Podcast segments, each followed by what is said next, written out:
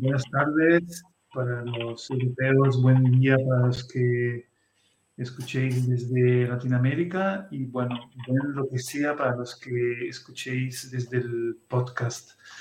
Soy Domenico Di Siena, este es Urbano Mano Live, eh, intentando cada semana eh, un streaming con, con, alguna persona invitada o soltando alguna reflexión del momento. Después de una semana de pausa y de las Pascuas, eh, volvemos ahora con un temón eh, que ha animado ya bastantes sesiones. Me acompañan eh, Richie y Pascual. Hola, buenas. Buenas. ¿Qué tal? Pues el temón es, lo dejo a ti introducir, Ricardo. Vale, pues este temón, que es un temón totalmente autorreferencial, ¿no? Por eso espero que la gente que estéis escuchando, pues entiendo que sois gente autorreferencial como nosotras en, gran, en su gran mayoría. Y tenía que ver un poco con el afán de polemizar por un lado, ¿no? Pero que en el fondo a mí sí que es algo que me inquieta, ¿no? Y tiene que ver con... Eh, yo lo, yo lo, centralizaba en la figura de los arquitectos y en el exceso de arquitectos que veo a mi alrededor, sobre todo en entornos que tienen que ver con la participación ciudadana y cómo pensamos nuestras, sobre todo cómo pensamos nuestras ciudades. Entonces, como eh, cuando pensamos y cuando pensamos sobre ciudades, lo hacemos muy eh, en términos materiales y muy ¿no? de hardware, pues claro, en un hardware de ciudad lo que parece que emerge con más fuerza es la parte de los ladrillos y tal, ¿no? Y entonces, pues tenía que ver un poco con eso, pero eh, no querría como que nos limitemos solamente al, a lo peligrosísimos que sois los arquitectos, que sí, pero creo que tiene más que ver con en los entornos, o sea que para pensar espacio, eh, temas complejos, como puede ser lo urbano, hace falta convocar voces diversas.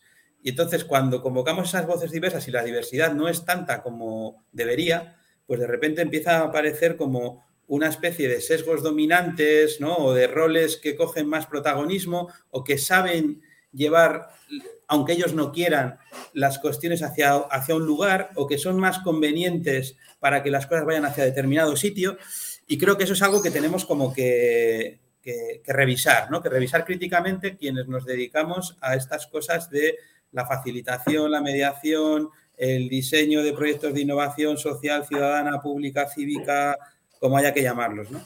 Y para mí tiene que ver sobre todo con eso, ¿no? Y con qué, con cómo también, aunque muchas de la gente que nos concitamos en esos espacios somos gente que ha intentado o dice que ha intentado hacer una deconstrucción de su, de su sesgo disciplinar, realmente yo creo que ese sesgo es muy difícil quitárselo de encima, que está ahí muy marcado a fuego, para bien y para mal, no creo que sea algo necesariamente malo, pero que está ahí y que, y que lo llevas contigo en la mochila y que no es tan... Es una mancha, ¿no? Que tú la pasas ahí con el estropajo, piensas que la has quitado, pero no, es como una mancha de humedad que siempre, que siempre sale y que está ahí y que creo que em, hay que ver cómo convivir con ella, ¿no? Entonces, yo como tengo a mi alrededor muchas manchas de humedad que tienen forma de arquitecta, pues digo, joder, aquí faltan otros elementos, otro tipo de manchas, cosas que hagan que el panel de manchas sea más diverso, ¿no?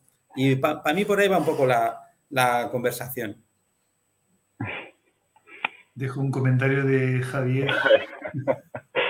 No sé si lo lees, Richie, lo de estar rodeado de arquitectos en este streaming es literal, porque estamos con Sí, estáis haciendo un sanguicillo. Hola, Javier. Pues, eh, a ver, es que, bueno, lo primero, que la introducción que daba Dome de, del, temón y tal, que no sé si lo vamos a poder estirar tanto ya, pero ya van dos sesiones y toda la conversación por, eh, por Twitter.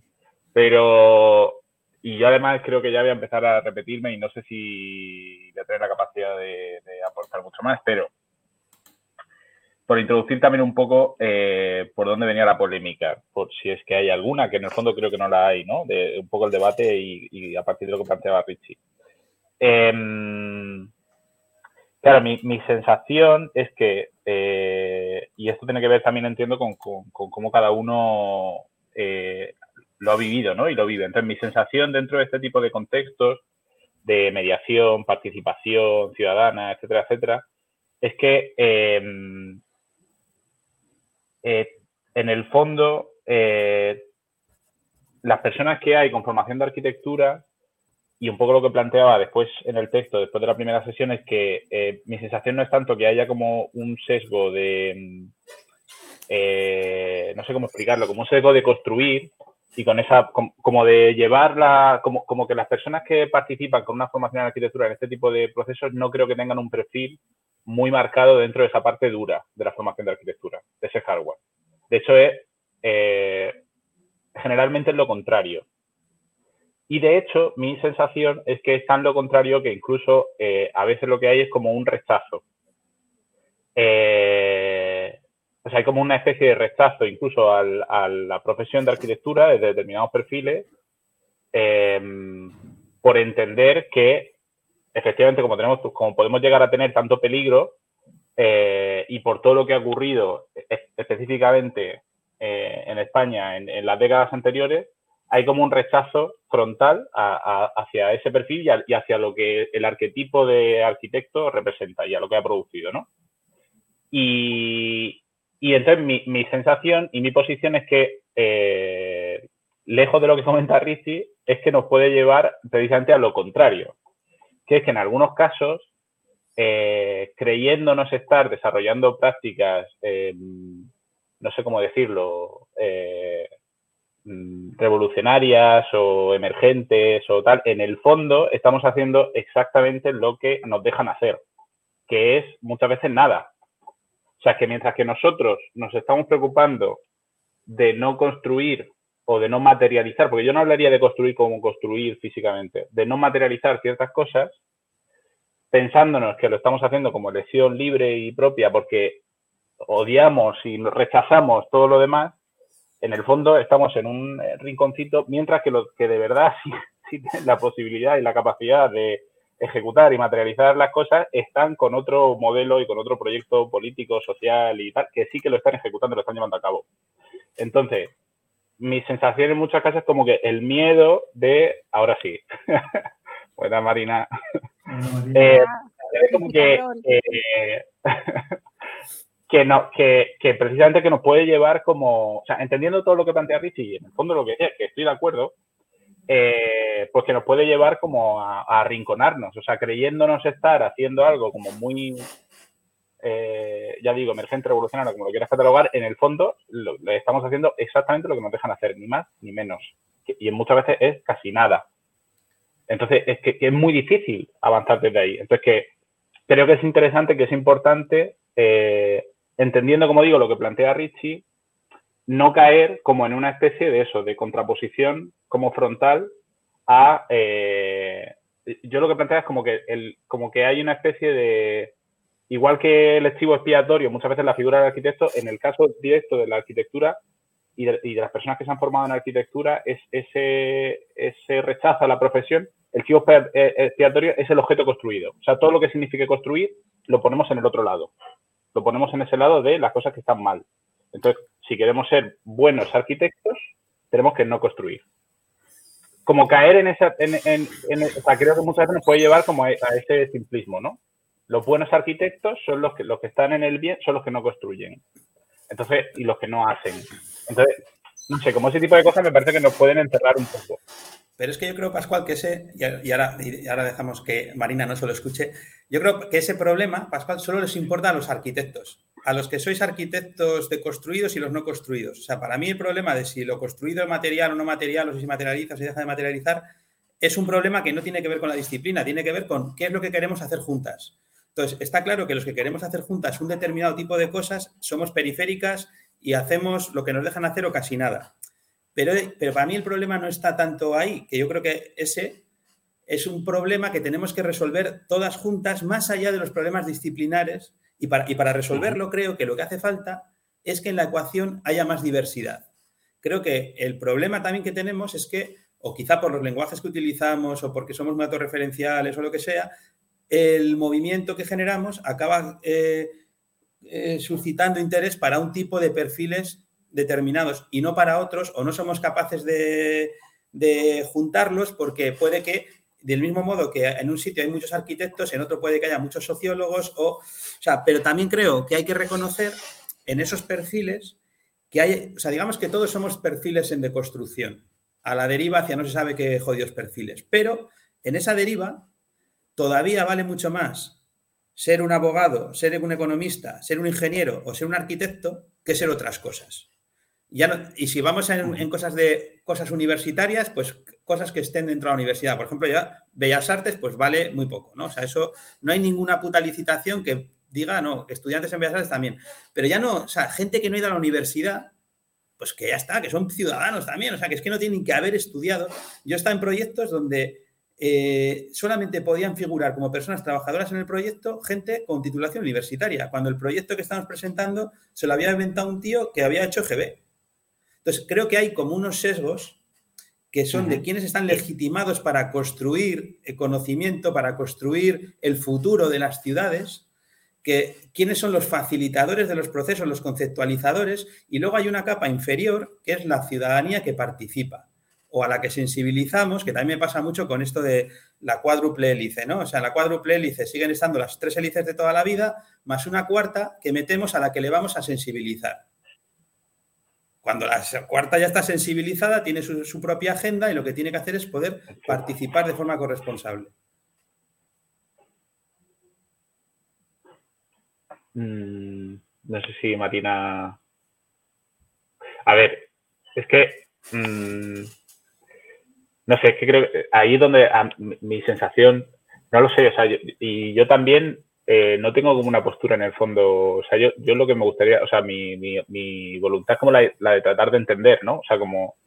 Entonces, em, que creo que se empiezan a mezclar muchas cosas. O sea, yo estoy súper de acuerdo en la cuestión de esos ecos, ¿no? O sea, que esas estructuras de poder se dan y que esos ecos se dan, es evidente.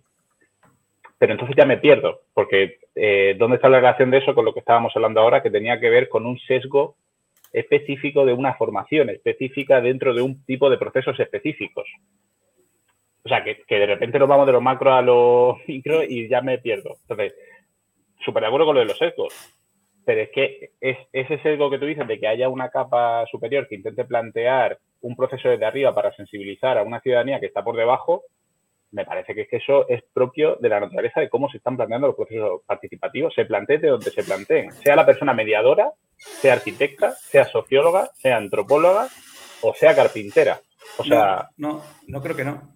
Porque tú eres mediador, por mucho que te hayas deconstruido como para ser mediador y ser menos arquitecto, y esa deconstrucción creo que la haces desde un sesgo que es el de ser arquitecto, que creo que viene cargado con una serie de capacidades y de cosas interiorizadas en cómo hacer proyectos, por ejemplo, y en cómo resolver, que es, que es diferente a un carpintero, y que es diferente a un sociólogo, y que es diferente a un artista, y que es diferente a un cocinero. Y creo que por eso también, o sea, a mí me parece muy curioso cómo los centros culturales en el Estado, cada vez hay más arquitectos por allí dirigiéndolos, porque creo que tienen una manera de proyectar que encaja bien con hacia dónde está yendo el sistema o hacia dónde el sistema quiere ir. Y me pasa lo mismo con el ámbito del diseño. Creo que los arquitectos y los diseñadores están acostumbrados a dar respuestas, a responder a briefings, a saber que las cosas tienen que tener, que tienen que poder ser medidas, que una casa se tiene que sostener. En cambio, un artista no está pensando si su escultura se sostiene o no. Si es chillida, sí, pero si no, pues no. Entonces creo que hay una serie de, pequeños componentes que no digo que sea mejor lo que un artista que piensa de forma especulativa y se dedica a problematizar las preguntas que un arquitecto. Lo que me refiero es a que para poder abordar la complejidad hace falta que haya una mezcla de perfiles y que haya un cocinero, un sociólogo, un carpintero, un arquitecto, un artista, un fontanero, un ama de casa, un X, lo que sean y que juntos podrán pensar esa complejidad y problematizarla. Si tenemos en el grupo cinco arquitectos, eh, seis antropólogos, eh, tres economistas, cinco tecnólogos y un ciudadano y un barrendero y tal, pues ahí hay un desequilibrio. Y a mí me parece que hay algunos perfiles que prevalecen y que dan forma a los procesos. Mm, es que además eh, lo, que me gusta también como la sensación de que yo tengo alguna especie de de filia hacia la profesión, o que yo quiero, porque precisamente lo que me gustaría es quitarle, quitarle la, o sea, creo que además este tipo de conversaciones es como dar una importancia al, o sea, podemos tener mucho peligro, pero, pero creo que de verdad tenemos, somos bastante menos relevantes de lo que, entonces, es como dar una importancia de repente a la profesión que de verdad, sinceramente, de verdad creo que no tiene. Entonces, y además, yo lo que hablaba el otro día cuando tuvimos la, segunda sesión que hubo en la que, en la que estuve al final yo solo con Dome, que eh, me parece que o sea, es como, estoy, de acuerdo con muchos de los planteamientos, pero es como, creo que el punto desde donde se está mirando, creo que no, además no, no nos va a llevar a muchos, o sea, no, no va a tener mucho recorrido. O sea, a mí lo que me interesaría es ir a la naturaleza de esos procesos, porque creo que eso va a tener bastante más recorrido y nos puede ayudar bastante más a tratar de entenderlo y tratar de modificarlos. Entonces, tú has dicho, los, eh, creo que los procesos tal y como están planteados atraen o les vienen muy bien el, perfil de, un arquitecto arquitecta y que por eso cada vez más centros culturales se llenan de, arquitectos arquitectas. Totalmente de acuerdo. Pero es que eso es muy distinto de lo que hemos planteado al principio de la conversación. Entonces creo que ahí es donde deberíamos de ir. Porque añadiría un matiz. No, no atraen a un arquitecto arquitecta, atraen a un tipo específico de arquitecto arquitecta. No, no atraen a, a toda persona, porque además, precisamente dentro de la profesión, una de las reivindicaciones que se llevan haciendo más dentro de la propia profesión en los últimos años es que la propia profesión y las instituciones, quien institucionaliza la profesión, como por ejemplo los colegios oficiales de arquitectos, reconozcan la diversidad dentro de la, propia disciplina y que entiendan que no toda la disciplina tiene que ver con construir y con pisar proyectos, sino que se hacen infinidad de cosas y que hay personas que están formadas en arquitectura que no tienen un esquema mental que les lleve a pensar en esos términos, sino que piensan de otra forma y hacen otras cosas. Entonces, en, en todo caso, lo que atraen es un tipo de arquitecto arquitecta, no en general. Y en cualquier caso, creo que ahí es donde deberíamos ir, porque el tema es, yo no creo que si, esa es la naturaleza de los, proyectos, de los procesos actualmente, que estoy de acuerdo, y por eso decía, ese sesgo de hay una persona de mediación arriba, tenga la formación que tenga, eh, va a seguir estando ese sesgo. O sea, yo no me creo que me digas, conociendo los procesos mucho más que yo, infinitamente mucho más que yo, desde dentro, como los conoces, me vayas a decir que los procesos actualmente, si de repente hay una mediadora o una carpintera que no, no se ha formado jamás en arquitectura, no se plantean los procesos desde ese sesgo eh, eh, que, que, planteaba. No me lo creo. O sea, porque actualmente, o sea, el 90%. Y tiene que ver por cómo se plantean los, procesos de participación hoy en día y la naturaleza que tiene. Entonces, es como, vayamos ahí, es lo que yo planteaba en, la conversación con Dome, que es que fue entre huevo la, o la gallina. O sea, ¿han sido realmente la formación en la arquitectura lo que ha llevado a los procesos de participación a esta naturaleza? ¿O es la naturaleza de los procesos lo que va atrayendo a un perfil determinado de persona formada en arquitectura? Yo creo que más lo primero. Entonces, si es lo primero, centremos, centrémonos en eso, porque al final entiendo que el objetivo de todas las personas que estamos aquí es conseguir que los procesos sean lo más, eh, mm, o sea, que evitar esos sesgos y que sean lo más horizontales, participativos, abiertos, diversos posible. Entonces, si queremos ir ahí, no me creo que empezando por el otro lado lo vayamos a solucionar. No me creo que si cambias a, los seis a las seis arquitectas por seis carpinteras, soluciones el problema. Porque la naturaleza. claro, pero es que no es por seis carpinteras. Si es que lo que estoy todo el rato insistiendo es a que no quiero ni seis, ni seis carpinteras. Yo cuando tengo conversaciones con, los, con el ámbito de, las, de los artistas, me pasa lo mismo. Porque son todos artistas que tienen un tipo de manera de, de, de construir dentro de toda la diversidad que haya de ser artista, que es tan diversa o más que la de los arquitectos. Pero hay algo en el fondo que les une. Y creo que el problema es que necesitamos que no haya ni seis carpinteras, ni seis arquitectas, ni seis artistas, sino que por lo menos haya dos carpinteras, uno, ah, o sea, que esa, pero romper esa diversidad, porque yo sí creo. No creo que las soluciones tampoco. bueno, ya, ya, yo, yo creo, no, yo solucionarlo, no aspiro a solucionarlo, pero que creo que se problematiza diferente. Así una, una mediación eh, la hace un médico, o la hace una enfermera, o la hace ya, pero es que estamos hablando de lo mismo, porque tienen eh, la formación, la vocación de servicio, cómo se les ha educado para estar, para ejercer la autoridad, es totalmente diferente. Y creo que eso genera unas mediaciones u otras. Entonces, es como, estas discusiones las tengo mucho con, con Amalio, ¿no? O sea, yo creo, hay gente que viene de una disciplina ordenada, que se basa en ordenar y en que las cosas funcionen y que entonces su deconstrucción muchas veces tiende a ver cómo desestructurar eso y en cambio otros que venimos de disciplinas que lo que te buscan es que puedas estar todo espacios más disruptivos, la deconstrucción muchas veces viene por ver cómo buscar cierto ta, ta, ta, lo que sea. Entonces, creo que ahí pero tienes que saber de dónde estás viniendo y si hay y, cómo está el grupo que, que conforma ese proceso compuesto. Porque si no, lo que yo estoy viendo es que todo el rato hay un tipo de perfiles que son los que acaban teniendo ese sesgo dominante en el proceso y que además retroalimentan lo que el sistema ese que, al que es tan conveniente, y yo creo que ahí sí que hay una base que tiene que ver, que los arquitectos la cumplís perfectamente, que es, por ejemplo, esa, esa forma de funcionar que tiene el sector de trabajar por proyectos, en el que todos competís, o sea, os pegáis un currazo de la hostia y, luego competís por un proyecto que supuestamente os va a dar de vivir, o antes, ¿no? Daba de vivir durante un tiempo a un estudio grande. Esa lógica la habéis exportado al resto de, ámbitos sin que, sin que se den esas condiciones tampoco. Entonces, vosotros venís con vuestra capacidad de desplegar proyectos. Es imposible que nadie pueda competir con el despliegue de proyectos de un arquitecto. ¿Por qué? Porque está educado para hacer eso y además para entender que lo tiene que hacer, que ofrecer al cliente todo el trabajo de antemano es lo que tiene que hacer porque es lo habitual. Pues eso es una lógica que es problemática y que, hay que, y que no la hacéis solamente cuando construís un edificio, la lleváis integrada en vuestra forma de hacer, en gran medida. Y eso es, para mí, un, por ejemplo, es un problema que, sobre el que creo que habría que hablar y que no tiene que ver con ladrillos, tiene que ver con la lógica con la que construís vuestra forma de estar en, los... Porque esa es la que habéis aprendido, sin más. A mí este me parece un punto, un punto clave ¿eh? en el que me gustaría profundizar. Eh, que además, em, especialmente en la historia que un poco he podido compartir en España cuando, cuando estaba viviendo allí, tiene que, ver, tiene que ver también un poco con ese, con ese trasvase ¿no? que se hace a partir de la, de la crisis, en el que, em, digamos que la, la, acción alternativa empieza a ser un poco, un poco más mainstream. ¿no?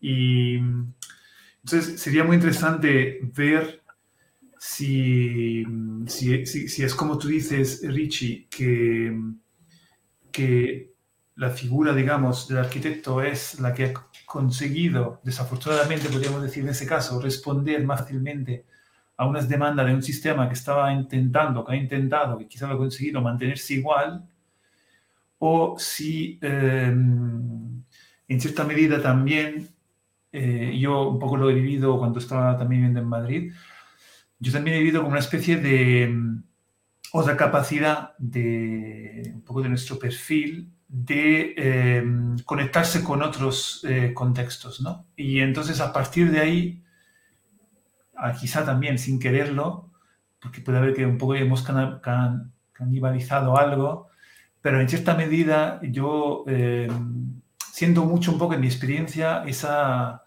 un poco eh, exuberancia en buen sentido de estar descubriendo nuevos mundos y estar construyendo cosas con, con otros perfiles, ¿no?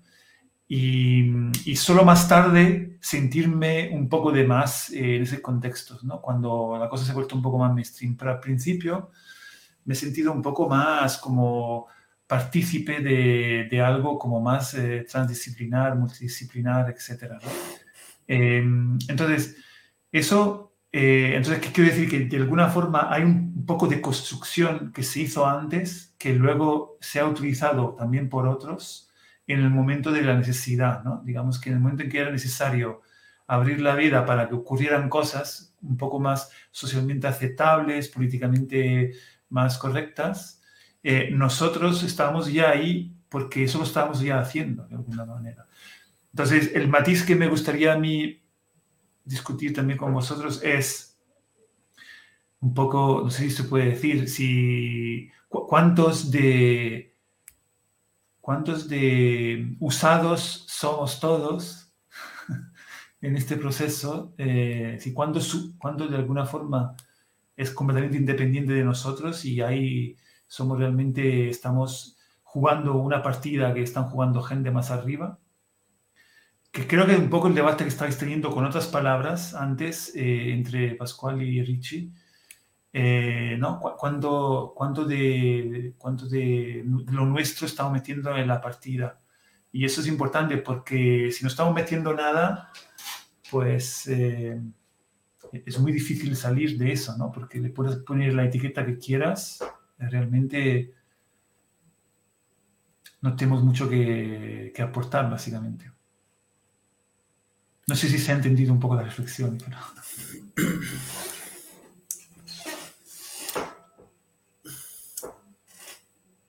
Sea, obviamente hay un, espacio como de retroalimentación entre todos los agentes. O sea, yo para nada, además, quiero como que, o sea, yo qué sé, yo si estoy tan rodeada de arquitectas, también por algo será, ¿no? O sea, a mí que, entiendo que es un, rol, un tipo de, agentes con, el que, con los que me entiendo bien y los, con los que me gusta estar. Pero creo que hay, también por eso, por, estar cerca y, y, verlos y conocerlos, pues los, no sé, yo soy como una especie de antropólogo de arquitectos, ¿no? O sea, eh, entonces creo que, ve, que puedo quizá ver algunas cosas que los propios arquitectos no ven de sí mismas, ¿no? Y creo que simplemente eso conviene apuntarlo porque además, del mismo modo que creo también que, por ejemplo, el ámbito del arte ha transmitido, ¿no? Toda esta idea de entusiasmo y de esa idea del amor al arte que se ha utilizado también muchas veces como para... Y eso ha ayudado a construir parte del, capitalismo cognitivo, ¿no? A pesar, de, a, pesar, de los artistas, pues los artistas hemos alimentado ese modelo, ¿no? De, que, del, capitalismo cognitivo se ha trasladado a, casi ya cualquier ámbito de actividad laboral. Y creo que eso, desde el ámbito de las prácticas artísticas o desde también desde algunos ámbitos militantes, hay que, hay que hacer una lectura crítica de eso. Y, entonces por eso creo que cada uno desde, desde su rol tiene que hacer un ejercicio crítico no solamente ya de cómo, ejerce, de cómo se ejerce el rol de ser arquitecto o lo que sea, sino de cómo ese rol, incluso de construido, qué papel juega dentro de esa especie de magma colectivo que quiere ser algo construido de forma desde una inteligencia colectiva, más corresponsable, más horizontal, que tiene capacidad de dar, de, que se den otras, otras voces, pues creo que ese ejercicio, si es un ejercicio que es necesario que lo hagamos y que, y que, los, y que vosotros lo hagáis. Y yo creo, cuando estoy en las, en las discusiones con vosotras, veo, no, no, no llego a ver que, que, lo hagáis del todo. O sea, creo que hay una capa en la que os quedáis todavía como dentro de la disciplina defendiéndola. Y no es porque haya que atacarla, que no quiero atacarla, sino por entender las claves que contiene, que quizás sean las que no tienen que ver con construir o con no construir. Creo que hay otras cosas que son las hacia las que quizá habría que mirar. Y quizá, o sea, perdón, dale, dale. No, eh, por el final. O sea, yo es que sí, o sea, yo por un lado, como decía, no tengo ninguna filia profesional disciplinar, pero al mismo tiempo, por esto último que decía, yo sí creo que hay ciertas cosas que hay que defender, en el sentido de, de joder, no las perdamos. O sea, evidentemente hay una serie de sesgos. Eh, o sea, tú decías, hay una, una como una se generan como unas estructuras de poder en, cuanto a quién está legitimado para, para, decir determinadas cosas dentro de un proceso, ¿no? Y eso, lo que decía, ¿no? Un abogado, un arquitecto, un lo que sea, ¿no? Tiene como de repente más legitimidad para hablar. Estoy de acuerdo y eso hay que seguir trabajándolo y seguir construyéndolo. Pero, o sea, también pienso, es que la gente que se forma hoy en arquitectura no es la que se formaba en arquitectura hace 40 años. Eh, yo hace 40 o 50 años no hubiera podido ser arquitecto, por ejemplo. Entonces, eh, también es como, joder, no, o sea, eso lo hemos conseguido ganar. No lo soltemos, no lo perdamos. Vamos a ver cómo le damos forma para que vayan a nuestro favor, pero no lo perdamos, porque eso también es una conquista. Entonces, no asumamos que eso no son conquistas también, porque yo creo que, también lo son. Entonces, eso por un lado. Y luego, lo, que planteaba Dome, eh, lo de cómo usadas, yo es lo que decía al principio, que yo creo que estamos más arrinconados con otra cosa. Yo no diría que no aportamos nada, evidentemente claro que aportamos algo, pero sí creo que estamos más arrinconadas de lo que, de lo que nos gustaría y de lo que nos gustaría reconocer en muchos casos. Y, además, yo es lo que es lo que digo que mi sensación muchas veces es que precisamente dentro de los contextos donde nos movemos, eh, de procesos de participación, mediación, etcétera, probablemente son uno de los sectores en los que más usadas seamos, sin ser eh, siendo lo menos conscientes posible de que, estamos siendo usadas en muchas ocasiones. O sea, que muchos procesos de este tipo que es que, y además, a lo mejor al principio se veía menos, pero por el paso de los años se ha visto claramente eso, creo. Y eso me parece también interesante como reconocernos en eso, de construirnos también en eso. Eh, y entonces recuperar ciertas cosas que a lo mejor hemos soltado y que hemos perdido, como, como lo que decía de ciertas conquistas que a lo mejor hemos asumido que eh, era elitista reconocer esas conquistas. Joder, es que son conquistas nuestras. No las perdamos. Entonces, y, lo último que a mí me gustaría saber, como, porque el otro día lo hablaba con Dome y, me, me, daba rabia porque como lo que, o sea, me gustaría saber cómo, cómo lo veis, ¿no? Porque una cosa que surgía, por lo que comentabas tú, Richie, de la mentalidad de proyecto, que en eso totalmente de acuerdo, el hecho de trabajar por proyectos. Y nosotros, por ejemplo, en OFIC lo vivimos de forma muy clara. Eh, ahora mismo somos cinco, y somos las cinco arquitectas, pero al principio éramos seis, durante los tres primeros años hemos sido seis socias, y una de ellas es, es psicóloga. Ella, eh, eh, su lógica es la de acompañamiento, no es la de trabajar por proyecto. Y la nuestra es la de trabajar por... Entonces, al principio hubo como un, choque muy claro, o sea, que fue como muy visible, pero súper interesante, eh, de, estructura mental, que es lo que estabas planteando tú. O sea, de cómo nosotros entendíamos de forma muy clara el, trabajar por proyectos, ya a ella le explotaba el cerebro, solo con la idea de pensar en un proyecto. Y a nosotros al contrario. Entonces, como esta, cuestión de trabajar por proyecto, trabajar con la lógica de acompañamiento y trabajar con la lógica de proyecto, no sé, como a mí me gustaría como seguir, o me gustaría saber cómo por ahí eh, como qué opináis y cómo conseguir, porque ahí es donde creo que está el tema de la naturaleza de los procesos. Creo que evidentemente los procesos van mucho más a la lógica de proyecto. A nosotros nos interesaría mucho más, y lo hemos intentado y seguimos peleándolo, que vaya por la lógica de acompañamiento, pero hay ciertas inercias que son que este no conseguimos derribar. Eh, entonces, no sé, cómo, cómo lo veis y, y qué... Mm, no sé, si, si, somos capaces de sacar en la conversación eh, como pistas de, sobre esto, a mí me vamos, ya me, parecería la leche, no sé. Marina. Yo llamo ronda de palabra para sí, de hecho también. Si no parece muy raro que nos aquí hablando. ¿Podéis respetar mi silencio? No. no. eh, a ver, estaba estaba pensando, apuntando como notas sueltas. Richie, eres un cabrón, ¿no? Eso es lo, he venido pensando de camino. Eh, pero guay.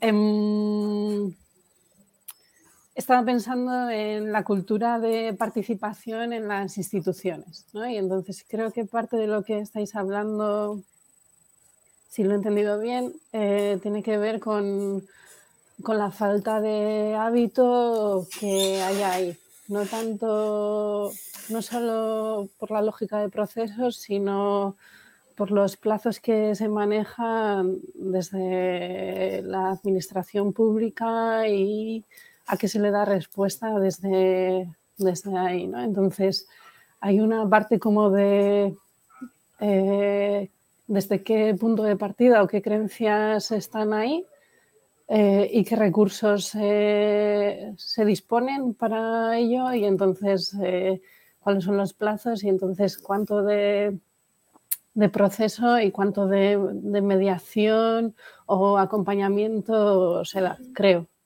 O, sea, o por lo menos yo lo que cuando, cuando he estado trabajando en ello tenía que ver con, esto. ¿no? Hay como proyectos que, que son que se alargan mucho en el tiempo y sin embargo eh, la, parte de, participación eh, eh, ciudadana, voy a decir, no, con, otros entes o, otros, otros canales, tiene unos tiempos bastante limitados que además van acompañados como con patrones de lo que marca una, regulación X. Entonces, eh, internamente eso es lo que se asume que tiene que durar y, entonces también los recursos disponibles yo creo que se enfocan hacia, hacia algo como que, lo posibilite. Eh, hablabais como de, de la legitimidad de perfiles y, y creo que, creo que es cierto, pero creo que también aplica mucho otra, otro factor que no, bueno, no sé si lo habéis hablado antes de que llegue, que es como los liderazgos de, de los grupos. Entonces, eh, hay, algo que a mí me parece que es interesante, que no tiene tanto que ver como con, una capacitación que, trae alguien, sino cómo se sabe manejar ahí y cómo sería interesante eh, compartir ciertas habilidades en ese sentido o conocimientos para, para que determinados perfiles generen mayor impacto. Luego hay otra como que, es que hay procesos o, proyectos que, que, o sea, como me había apuntado también, como la parte de deseabilidad de, participar en, la cosa, ¿no? Como de, ese ejercicio de seducción eh, que, yo creo que es como el gran reto y que además en mi, en mi caso creo que va muy unido como con la incapacidad que tenemos culturalmente de trabajar en, ese punto de incertidumbre.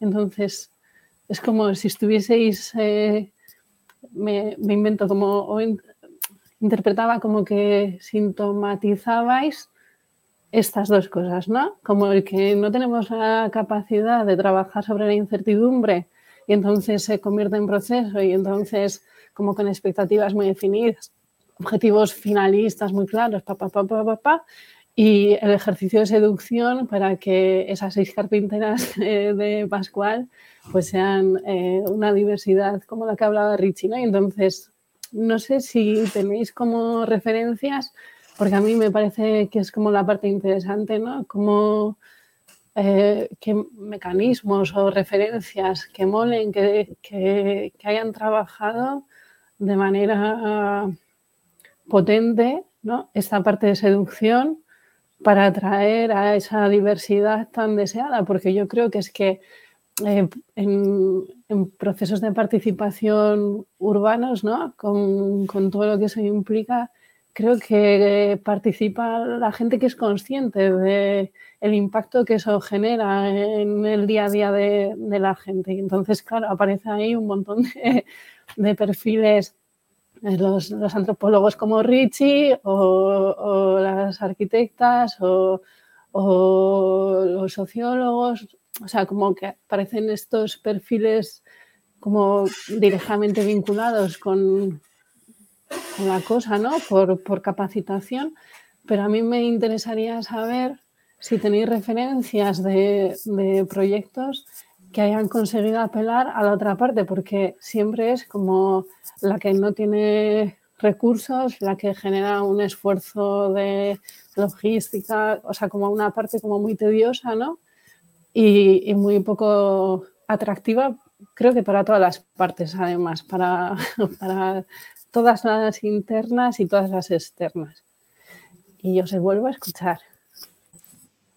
Una, una, pregunta antes que contestáis para que yo me aclare también, Marina. Es decir, estás diciendo, si tu pregunta va a este tema de la seducción, que me parece muy importante, pero cómo está, está dirigida a todas las personas implicadas, ¿no? Empezando por los que demandan el proceso, ¿no? Que eso contesta lo que estaba diciendo antes de Vichy, que dice que los arquitectos somos capaces de, ¿no? de en el fondo, seducir eh, los, los, los, los, que piden el proceso, digamos, desde arriba, eh, los que participan de alguna forma y los demás profesionales, ¿no? digamos, todas esas personas implicadas en el proceso. Hablas de, esa hablo seducción. Sobre, hablo sobre todo la seducción hacia afuera. O sea, eh, creo que que la capacidad de seducir a, los de arriba, como dices tú, es eh, muy particular y que, tampoco va unida a, una formación concreta, creo. ¿eh?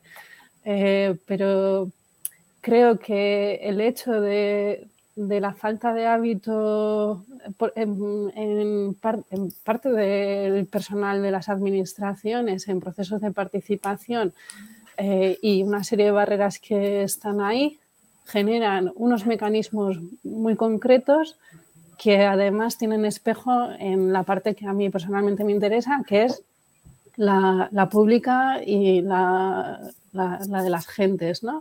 Y entonces es una incapacidad de seducción de, de como ir a más para ambas partes para que eso sea realmente pues igual eh, como con otros tempos, con, otro pozo, menos proyectual, menos finalista, más experimental. No sé si me estoy explicando ahora, Dome. Sí, sí. Yo, la, referencia que me viene súper clara a la cabeza eh, es Grigri. No sé si, pero me parece que son...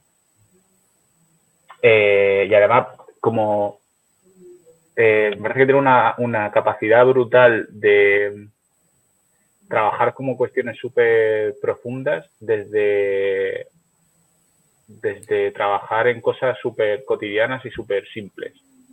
O sea, no lo sé, hacer una romería y en realidad están como profundizando y hablando sobre la hospitalidad y o sea, como me parece que tiene una capacidad brutal para hacer eso y luego creo que tiene una capacidad brutal, creo que su proyecto, mi sensación sí es eh, esa, ¿no? Que consiguen eh, que, participe, que consiguen que haya una participación más real, eh, no, figurativa, sino una participación real de, personas y de grupos que normalmente no, no, participan. Y creo que tiene que ver, no lo sé, pero, pero creo que puede tener que ver con, volviendo a esa contraposición del proceso, del, proceso versus acompañamiento, o sea, de proyecto versus acompañamiento, de las lógicas que cada una de, esas cosas tienen, creo que también hay otra cosa que, que quizá aquí tenga más que ver el sesgo artista que el, arquitecto, no todo lo malo lo hemos hecho los, arquitectos, eh, que es la de estar todo el rato visible. O sea, creo que el conseguir lo que hace Grigri tiene que ver con que dedican mucho tiempo a hacer un montón de curro y de cosas que no se ven. Eh, y creo que así consiguen lo que consiguen. Y, sin embargo, generalmente la lógica de proyectos y, de este tipo de procesos muchas veces como que parece que llevan una inercia de constantemente eh, visibilizar que estás haciendo cosas, ¿no? Eh, incluso a la hora de comunicar o a la hora de seducir, de conseguir que otra gente participe. Y, claro, son como que son lógicas que al final, por muy visible que tú estés y muchas cosas que estés haciendo, creo que no, no consigues llegar al a, los grupos que de, verdad estás intentando llegar. Y creo que, que a lo mejor sí que hace mucho de ese trabajo, de mucho curro que no se ve, que sí que consigue llegar a eso. Y otra segunda referencia que me viene, que creo que también lo hacen muy bien, son Carpe. En los procesos que hacen. Son Carpe Studio de Valencia. No sé. Yo también estaba pensando en el otro día, estaba haciendo unas entrevistas con diseño y diáspora sobre comunidades de aprendizaje y entrevistamos a Marta Malo. Y ah. Marta Malo ha estado, bueno, pues en, muchos proyectos que yo creo que tienen que ver con estas cosas de las que estamos hablando, ¿no? Pues desde precarias a la, a la deriva, el ferrocarril clandestino, siempre un poco, y ella es traductora. Y creo que, por ejemplo, el perfil de traductor es un, o sea, que ella, cuando, o sea, ella traduce libros, por, ya está, se dedica a traducir libros, pero creo que cuando yo iba a lo del de el sistema operativo de traductora, quizá es algo que sí que también se activa en los otros procesos en los que está y lo que ella hace es como hacer traducciones, ¿no?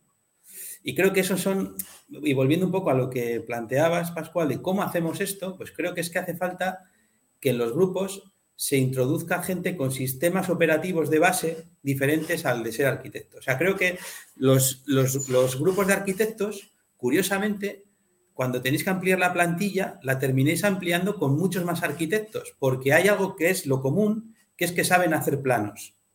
Y curiosamente, el, conocimiento de hacer planos lo acabéis convirtiendo en una especie de procomún de vuestras organizaciones, porque aunque no construyáis, hay veces que construís. Y conviene que la gente sepa hacer planos. Pues yo creo que lo que hace falta es lo contrario, o sea, dejar de meter más arquitectos en las oficinas de arquitectura para meter otros perfiles que rompen las lógicas con las que ya se está trabajando. Nosotros en Colaborabora al principio éramos todos más de bellas artes. Pues romper esa lógica es algo que nos ayuda a, que ya no haya un, patrón mental que manda tanto, sino que los diferentes patrones mentales tienen que negociar y tienen visiones y formas de hacer diferentes que hay que poner en juego. Y creo que eso es fundamental. Y yo, en cambio, lo que me encuentro es que eh, hay muchos espacios, muchas oficinas de arquitectura, aunque no se dediquen a hacer arquitectura, que están compuestas por arquitectos deconstruidos, pero que todos son arquitectos, con lo cual son arquitectos deconstruidos que luego unos han hecho tecnologías y han hecho no sé qué de software libre, que otros han hecho antropólogos. Entonces tenemos cinco arquitectos que a la vez hay un antropólogo, un cocinero, un paracaidista y un inglés, un francés y un español, pero todos arquitectos. Y creo que eso es lo que tenéis como que romper para entender que más, que porque si no, vuestro código fuente original sigue siendo el de proyectar. Y por eso, a mí, no sé, vete a saber por qué ha salido la chica psicóloga de la oficina, ¿no? Pero joder, ¿sabéis qué? Es la única que ha acabado saliendo, ¿no? Y me parece que es sintomático. cuando lo interesante sería quizá que hayan llegado otros diferentes. Por eso antes cuando hablábamos del proyecto este de Caraso, de componer saberes, a mí es el que más me gusta porque es el que te obliga a juntarte con otros saberes disciplinares distintos al tuyo. Y te obliga, porque, porque además, por desgracia, parece que nos tienen que seguir obligando a hacerlo, porque si no, encontramos la diversidad en nosotras mismas todo el rato. Y creo que ese es el gran error.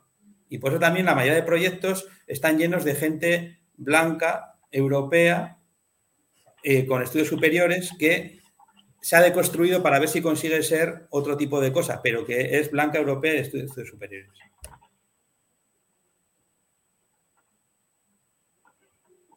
Una pregunta para ir, ya nos acercamos al, final de la sesión. Eh, en este debate me gustaría, si, os apetece comentar, eh, cómo, sí, por qué, por qué se da esa situación, creo que lo hemos estado hablando, pero ¿qué, qué haríais, digamos, eh, cómo hacemos para evitar eso? Porque y no me, si no me va la respuesta, es muy fácil crear más personas diferentes, ¿no? Sí. ¿Cómo, a lo que voy es, existe un contexto, uh, entonces, que de, digamos, de mm, programas al que nos presentamos, eh, etcétera, concursos, bandos, etcétera. ¿Qué, mm, ¿Qué, acciones podemos hacer o qué podemos, por ejemplo, pretender de en la parte jurídica o incluso las instituciones públicas para que se genere más diversidad en, esos procesos. Pero Dome, yo creo que hay que empezar por nosotras mismas. O sea, creo que no es, no es, o sea, para mí es un poco como, yo qué sé, si vamos al ejemplo del feminismo y las cuestiones de, de buscar simplemente la paridad. Pues es un ejercicio que tú tienes que hacer, que tienes que muchas veces hackearte y sabotearte a ti misma forzarte a que tienes que encontrar la jodida paridad en ese proceso y que, y al principio, yo me acuerdo al principio nosotros cuando buscabas listas de gente, te costaba. Y ahora en cambio hay veces que me cuesta lo contrario, que es que me he encontrado todas mujeres en la lista. Y creo que ese es un trabajo que tienes que ir haciendo conscientemente. Entonces tú, cuando vas a hacer el siguiente proceso de contratación, sabes que aunque el que más te guste sea un arquitecto, no lo vas a contratar porque tu prioridad ahora es introducir diversidad en tu organización. Y esos son límites que te pones a ti misma. Y esos límites que te pones a ti misma, a la vez, los vas construyendo con otras para ver cómo los, los pones también a la administración. Pero primero tienes que poner, aplicar de tu propia medicina. Y creo que ese es el ejercicio que, todas tenemos que ir haciendo.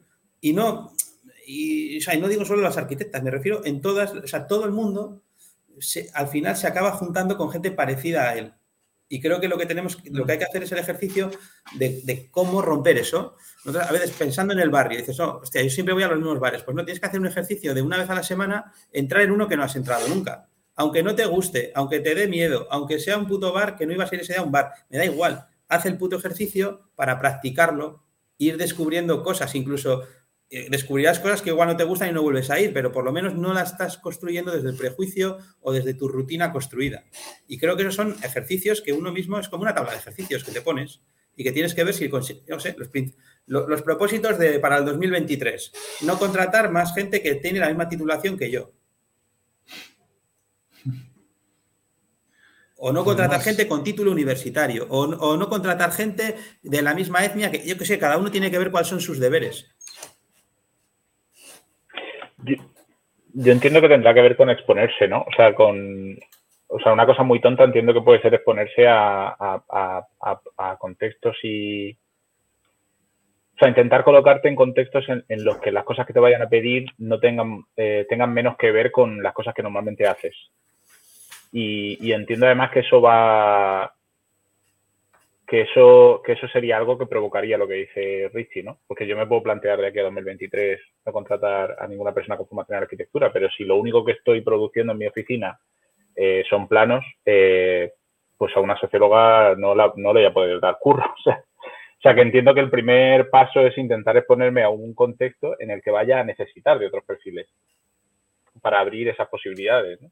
Eh, pero más allá de eso, no, no, em, no lo sé. Eh, ahí sí estoy de acuerdo con, con Richie, que, tiene que ver con, aunque parte de cada de la voluntad que cada persona o grupo tenga en, en generar eso y en, y en colocarte en situaciones en las que seas consciente de que te estás exponiendo. O sea, de que te estás, de que te estás presentando, por ejemplo, una cosa, no, presentando una convocatoria en un contexto en el que sabes que lo que te están pidiendo eh, puedes tener algo que decir, pero a lo mejor tiene, vas, a, vas a poder decir, vas a poder hacer menos de lo que normal, de las cosas que normalmente haces y que por tanto te vas a tener que exponer y a lo mejor vas a necesitar de otros perfiles que no son eh, que no son los tuyos. Mm, pero bueno, no sé. Pero es que eso ya es un ejercicio brutal, ¿eh, Pascual? O sea, eso simplemente eh, plantearte hacerlo, incluso ya no para proyectos de mercado, para proyectos de los que nosotras mismas hacemos para nosotras mismas. O sea, hacer ahí los experimentos. Y creo que eso, te, simplemente ya formular el proyecto en esas claves, ya cambia el proyecto. Y creo que esos ejercicios es lo que hay que ir haciendo. Y, y luego también creo que cuando vayamos a ir a pedir que se cambien condiciones de lo que sea, pues hay que ir juntas. ¿no? Creo que hay una serie de trabajos que podemos hacer de forma más individual y otras que podemos hacer de forma colectiva.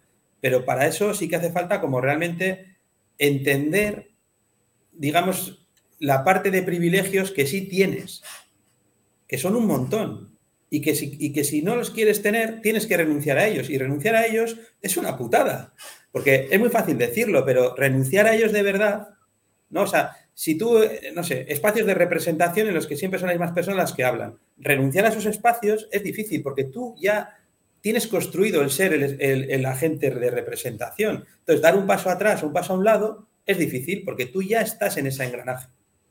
Incluso dejar que otro vaya y tú estar ahí viéndolo te pone nervioso, y, pero tienes que hacerlo, porque has decidido eh, que la representación tiene que estar más distribuida. Lo has decidido tú, lo ha decidido el grupo, quien sea, lo habéis decidido. Y entonces hay que abordarlo. Y al principio te da vértigo y luego igual descubres que es mucho mejor y si descubrís entre todas que no, que es mejor que haya solamente una persona que es la que, pues lo volvéis para atrás. O sea, pero creo que la soberanía también hay que construirla colectivamente y para construir soberanía colectivamente hace falta que esos privilegios estén diluidos. Y entonces ya cuando no tenemos el privilegio de ser nosotras quienes vamos a representar a no sé dónde, sino que es el grupo el que decide que nos envía en ese momento a nosotras, ya no lo estamos haciendo desde el privilegio, sino desde el mandato colectivo. Y eso también cambia un montón.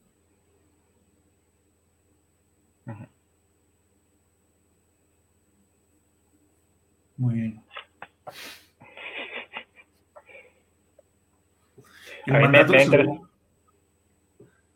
No, vaya, no, no, no, que, que, me, que me ha que me ha resonado mucho cuando, cuando había empezado eh, antes en, tu intervención, Marina, lo del tema del liderazgo de los grupos, de cómo se construye, o sea, no sé, como que me parece que por ahí también hay un montón de cosas de las que que, que, ya sería para otra sesión, pero que sí, no sé, como que me, me, ha resonado bastante ese tema.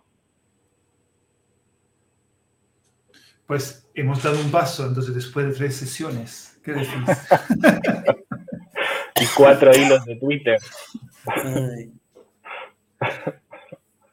Un pasito yo lo veo, ¿eh? No sé cómo lo veis vosotros. Parlem, siempre parlem. Sí, a ver, yo creo que lo que hace falta es como mm, ponerse igual como unos, unos ejercicios, ¿no? Así, igual está bien ponérselos también en grupo, ¿no? O sea, ver que es, y que, también los ejercicios, igual en vez de que te los pongas tú, que haya otro que te diga, mira, pues yo te propongo que hagas este ejercicio. Y como que haya una especie de propuesta de ejercicios que proponer al otro para, que cada uno haga. Y también así como para hacer un poco rollo a, yo qué sé, arquitectos anónimos, ¿cómo es eso? Alcohólicos Pues un poco ese rollo, pero, y para no cerrarlo solo a los arquitectos, o sea, que para mí un poco la cosa que es importante aquí también es que no es un problema de arquitectos. O sea, que creo que los arquitectos tienen su problema, sus problemas específicos. Sí que creo que hay una parte que tiene que ver con eso de lo proyectual, pero que creo que el problema es que, todo el rato seguimos viviendo en entornos, digamos, de familias eh, autorreferenciales. Y que eso es lo que creo que hay que dinamitar rápidamente. Se me ha ocurrido para tener una nueva sesión con lo que tú hablas del grupo. No, pero lo que sería interesante es eh, como pensar una especie de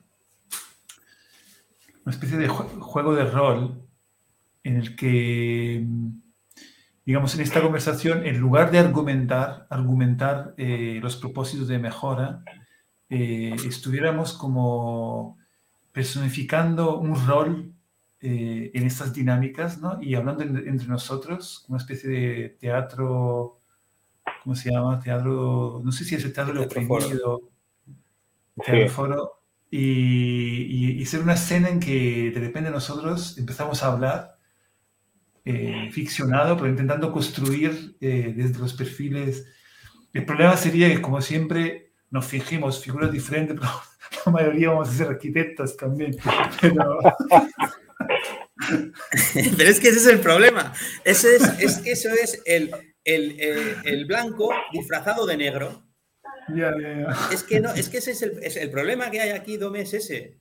O sea, que para, si hay que volver a tener esta conversación, lo importante es que tú ya tienes que hacer ese trabajo invisible que hace Grigri de convocar a otros, seducir a otros, como decía Marina, para que puedan querer estar en esa conversación. Yo me acuerdo cuando eh, hacíamos cosas, estábamos muy en relación más con Adolfo Stalella y con Tomás, y fuimos al congreso este de, de ciencias sociales, no me acuerdo cómo CTS.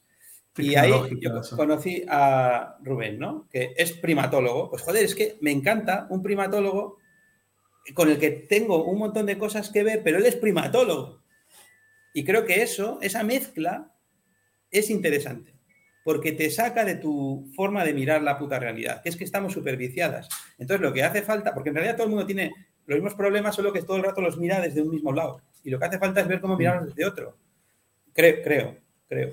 Entonces, para mí, el, por lo que se agota nuestra conversación es porque somos todo el rato las mismas y además todas sois arquitectas menos yo, que soy, soy el que conoce a las arquitectas. Entonces, está viciada la conversación. Ya, ya, ya. Pues te lo tomo. Pues reto para la próxima vez, eh, seducir a personas diferentes. De todas formas, no sé si posicionarse como antropólogo de los arquitectos también es como ponerse un poco por encima como que hay personas.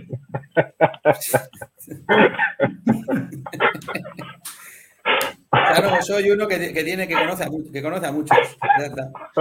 Bueno, yo, también aprovecho, eh, vamos cerrando, pero aprovecho también porque sé que también lo escucha gente desde Latinoamérica. Yo creo que sería interesante tener una perspectiva también de otros países. Eh, Total. Porque en este debate, yo que vivo más en Italia ahora, noto también una especie de dinámica que es muy de, muy de España, digamos, eh, las Españas, eh, Estado español, digamos. Eh, y me molaría tener contextos diferentes, ¿no? Entonces, nada, pues me lo pongo, me lo pongo como, como reto. También creo que hay que, que, o sea, que ahora mismo es, una, es muy masculina. Tenemos a Marina, que sobre todo quiere estar en modo escucha y la hemos obligado a hablar, y luego somos todos tíos ahí, bla, bla, bla, peroratas. Oye, Richie, tío, eso solo hoy. Bueno, no, no, no, no, no es, pero no es cierto, porque creo que ahí hay una parte, o sea, y cuando por ejemplo Pascual hablaba de, de, de Grigri o hablaba de Carpe, creo que ahí hay una parte que tiene que ver también con cómo ejercer el rol de una manera diferente. Em, aunque, aunque luego también, como estamos socializadas, institucionalizadas, todo el mundo acaba tendiendo que, ir con su rol hacia lo que, digamos, lo institucionalizado pide. Pero creo que es totalmente, y creo que en ese debate también, en la arquitectura también yo creo que se está dando, ¿no? Como las prácticas de arquitectura más feministas o más practicadas por mujeres, pues, pues, pues, son, pues tienen algo en el fondo que es muy diferente.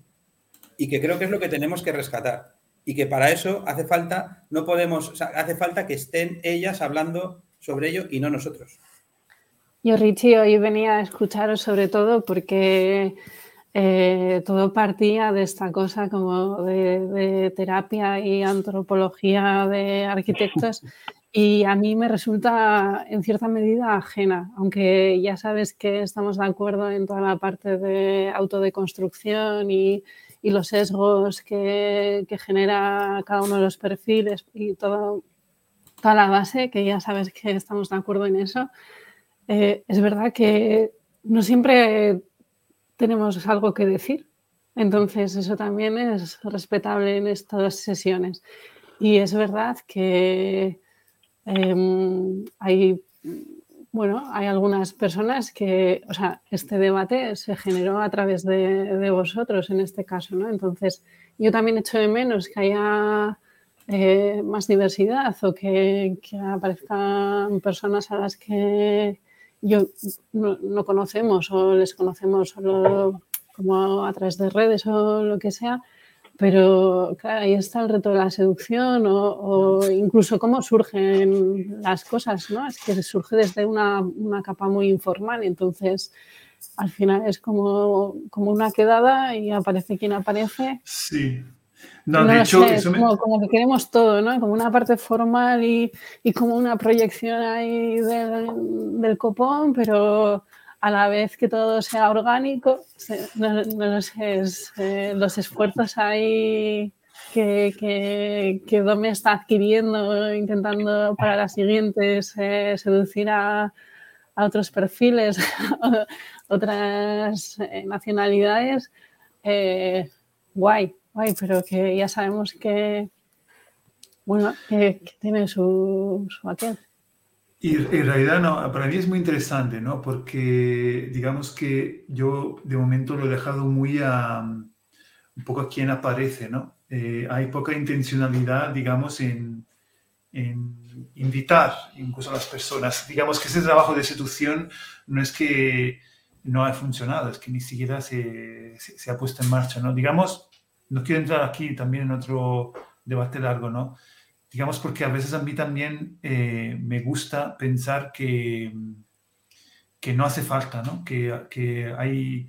Pero claro, la sociedad tiene sus sesgos, esos son un poco los aprendizajes, y parece que también es cierto que si no, si no un poco lo que comentas mucho hoy, ¿no? Tú, yo, el pasito que me llevo hoy es un poco lo que comentas tú, Richie, ¿no? Que, que incluso en, en, en conversaciones como estas, eh, informales, agradables, etcétera, también es interesante tener eh, esa intencionalidad, ¿no? ese paso que hay que dar y, y, después de tres, a mí me parece interesante. Entonces, para próximas eh, personas incluso cercanas, ¿no? como comentabas tú, Pascual, ¿no? las de Carpe o otras personas que podrían, o yo conozco bastante gente en Latinoamérica, ¿no?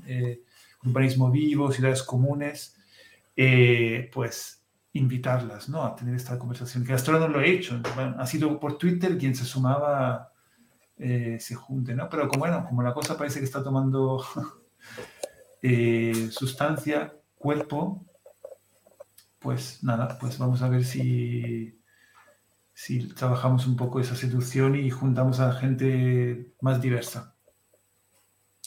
Eh, lo que sí no voy a poder hacer, Rich, es quitarme yo. Ese es un tema que yo también tengo una duda a veces que podría ser, ¿no? plan, no, porque además el plan de, de Jorge y, Pascual de hacer un, una especie de doble, doble streaming podría ser interesante, en plan, yo dejo el canal, se, os juntáis y yo con otra gente me hago un doble...